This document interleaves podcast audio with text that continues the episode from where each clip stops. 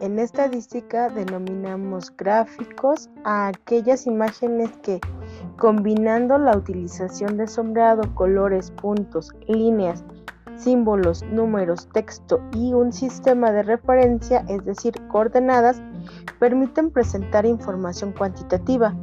La utilidad de los gráficos es doble, ya que pueden servir no solo como un sustituto de las tablas, sino que también constituyen por sí mismos una poderosa herramienta para el análisis de los datos, siendo en ocasiones el medio más efectivo no solo para describir y resumir la información, sino también para analizarla.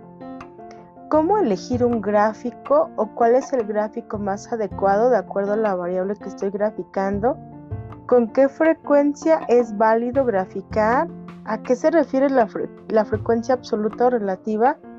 Es justamente algunas de las respuestas que los gráficos en el caso de las variables cualitativas, como son barras, sectores, pareto, entre otros, nos permiten. Asimismo, los gráficos ideales para las variables cualitativas son histograma, polígono de frecuencias, diagrama de caja, tallo y hoja, dispersión, series de tiempo, diagrama de puntos.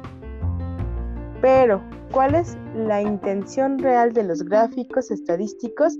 Pues es presentar la información contenida en tablas de una manera más accesible fácil de interpretar y sí representan por medio de gráficos estadísticos.